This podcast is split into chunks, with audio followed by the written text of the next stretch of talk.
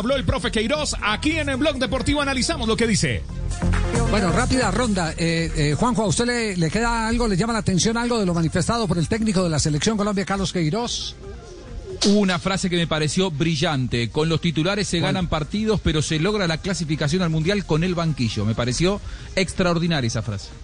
Una gran tiene, verdad. tiene validez, claro, tiene validez. Su frase, Fabio, como conclusión de lo manifestado por Queiroz.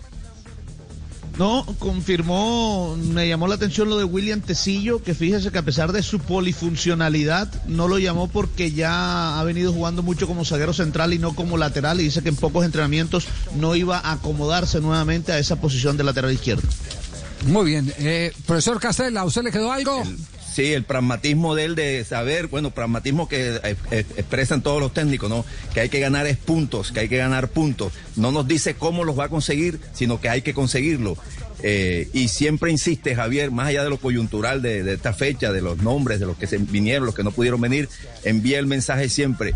A Colombia le falta algo más en la mente, en los entrenadores, los jugadores, en algo. Hay que mejorar para ganar algo. Sí, eso, como por ejemplo, no apegarse a un número. Él dice que es muy suramericano apegarse a un número y que sin ese número el jugador no se siente bien. Mitos, que, digo todo, mitos. Todo, eso, digo, claro, mitos, esos mitos. Mitos suramericanos. Sí, esos, menos, esos mitos suramericanos, sí, exactamente. Eh. A mí me gustó sí, bueno que nos viene a enseñar, ¿no? No hay que tener miedo, sino bueno. convicción. Convicción. ¿Qué, qué, qué más? Eh, ¿Alguien eh, que aporte ya para ir cerrando? Se pierden pensando tácticos. en el tema del arquero, sí. A ver, eh, Marina, primero las damas. A ver, yo, pues yo quedé pensando en el tema del arquero cuando le preguntaron sobre el tema de quién sería el reemplazante de David Ospina.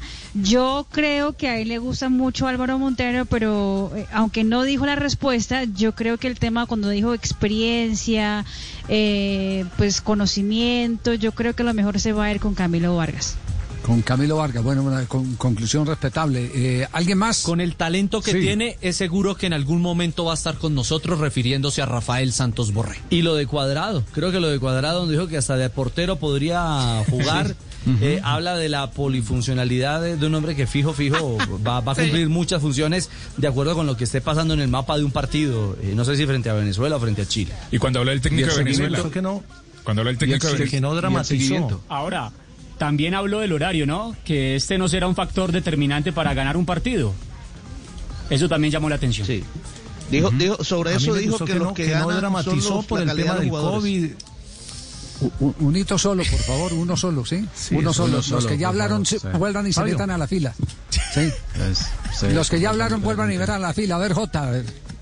No, yo decía que, que me, me, llamó la atención la actitud de no dramatizar por las circunstancias, porque todo el mundo le está preguntando que el COVID y las lesiones, y simplemente va a jugar con lo que tiene, como lo tendrán que hacer todos en medio de, de esta pandemia. Claro, le voy a decir al productor que por favor me pase la lista de los que están en el programa por orden alfabético, sí, claro.